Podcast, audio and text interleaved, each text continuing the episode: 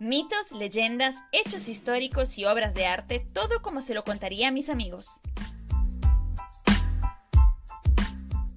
Hola a todos, ¿cómo están? Bueno, en el episodio de hoy les voy a contar el rapto de las Sabinas. El rapto de las Sabinas, es decir, el secuestro de las mujeres Sabinas, es un episodio mitológico eh, conectado con la fundación de Roma y es uno de los más antiguos de la historia de la ciudad. En realidad se trata de un evento político y estratégico organizado por Rómulo.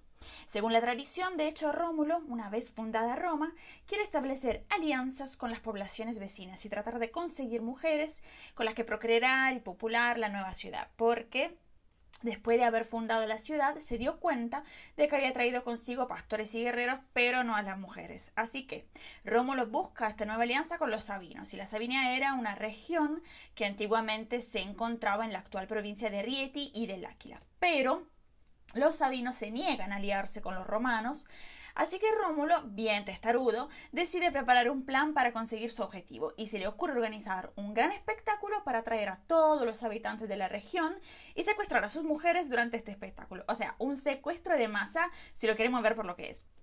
Plan genial para la época, porque en el 2020 Rómulo iría derechito a la cárcel. Pero bueno, estamos en la fundación de Roma y parece que está todo bien, está permitido. Entonces, después de organizar una gran fiesta, Rómulo invita a los sabinos con sus respectivas esposas e hijas, que claramente no sospechan nada, nunca se preguntaron de dónde venía la buena onda de Rómulo, que hasta hace poco fue rechazado. Pero los sabinos aparentemente son buena gente, confían y van a la fiesta.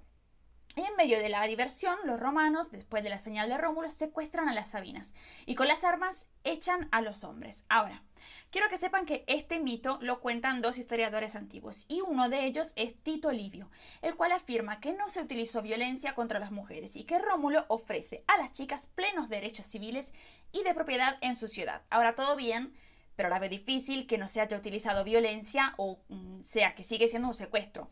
No sé, pero nunca escuché de un secuestro sin violencia. Capaz que después Rómulo les haya ofrecido a las chicas los derechos y toda la historia. Pero me parece absurdo que en el medio de la lucha los romanos les hayan comentado del tema. O sea, imaginemos la escena, los romanos agarrando a las chicas sabinas que luchaban y mientras tanto tenían que echar a los sabinos, pero tenían la cortesía de comentarles los derechos que les iban a otorgar. Ridículo, Tito Livio. La verdad es que Tito quiso hacer quedar a los romanos como caballeros y no como secuestradores.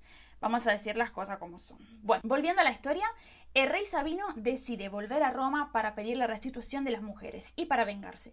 Claramente Rómulo, que ya sabemos cómo es, no solo se niega a liberarlas, sino que incluso pide a los sabinos que acepten los vínculos de parentesco con los romanos. Absurdo. Eh, esto desencadena claramente una sangrienta guerra que comienza cuando el rey de los Sabinos por fin se da cuenta de cómo es Rómulo y decide actuar para vengarse. El rey y su ejército entran en Roma gracias a Tarpea que abre las puertas de la ciudad a los Sabinos y estos luchan e intentan matar a los romanos. Finalmente la guerra es detenida por las mujeres que suplican a los hombres de parar con esta locura y construyen las bases para la paz. Entonces los dos pueblos se reconcilian y Rómulo reina sobre Roma con el rey de los Sabinos, formando un único pueblo, todos felices y contentos. Habría mucho de qué hablar sobre eh, cómo las Sabinas sufrían de síndrome en Estocolmo, claramente, o de cómo los Sabinos pudieron aceptar algo así sin pensar que sus mujeres o sus hijas estaban locas. Pero no soy psicóloga y capaz que cada uno tenga una opinión diferente, así que paso. En cambio, como les prometí, voy a citar dos obras que representan este mito. Ya sé que hay muchas obras eh, sobre el ratón de las Sabinas, pero elegí una estatua del escultor Jean Bologna y una pintura de David. Bueno, por empezar, Jean Bologna en el 1580 hizo una estatua en mármol que representa el mito y mide 4 metros y 10 centímetros, o sea, una barbaridad. Lo hizo para la familia Lanzi de Firenze, para que sea una decoración de la mansión de la familia. Rechetos eran. En esta estatua, Jean Bologna hizo a un chico romano que agarra y se lleva a una chica Sabina, mientras que más abajo vemos a otro hombre, supuestamente el padre de la chica, que intenta parar al romano, sin mucho esfuerzo por lo que se ve. De hecho, en mi opinión personal, eh, parece más asustado que la chica. Ella, en cambio, se ve realmente asustada. Y Jean Bologna la representa mientras está retorciendo para intentar escaparse. Por lo menos ella intenta hacer algo. Pero, como ya sabemos, como nos dijo Tito Livio, probablemente Romano le estaba susurrando al oído los derechos que le iba a otorgar. Así que en cualquier momento deja de luchar porque se convence. Eh, la segunda obra es de Jacques-Louis David, o como sea que se pronuncie, porque yo no hablo francés, pido perdón que en 1799 pinta un cuadro en el que representa a las Sabinas en el momento en que paran a la guerra eh, entre los sabinos y los romanos, o sea, la parte final del mito. En el cuadro se ve a una chica en el medio con los brazos tendidos como para parar a los dos que se están peleando, y a la derecha se ve un soldado romano que tiene un escudo redondo con el emblema de Roma, o sea, la loba, y aparte hasta se puede leer Roma escrito debajo de la loba, como para que quede bien claro y no quede lugar a duda que sea romano. Mientras que del otro lado, a la izquierda, se ve un soldado sabino. Esto se supone, por lo menos, porque lucha contra romanos, que deja muy en claro ser romano.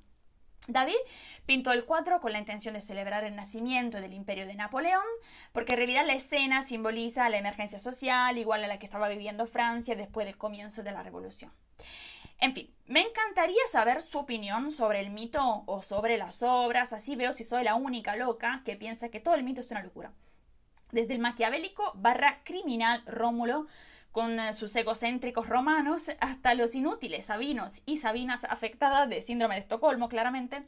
Así que si quieren, por favor se lo ruego para no sentirme tan sola, mándenme un mensaje con su punto de vista o con sus eh, conceptos para mejorar la narración, que no me vendría mal, entre paréntesis. Y en fin, Llegamos al final del primer episodio, espero que les haya gustado y sobre todo que no les haya aburrido, con eso ya me hacen la, mujer más feliz eh, le mando un beso enorme y los espero en el segundo episodio. Que tengan un hermoso día.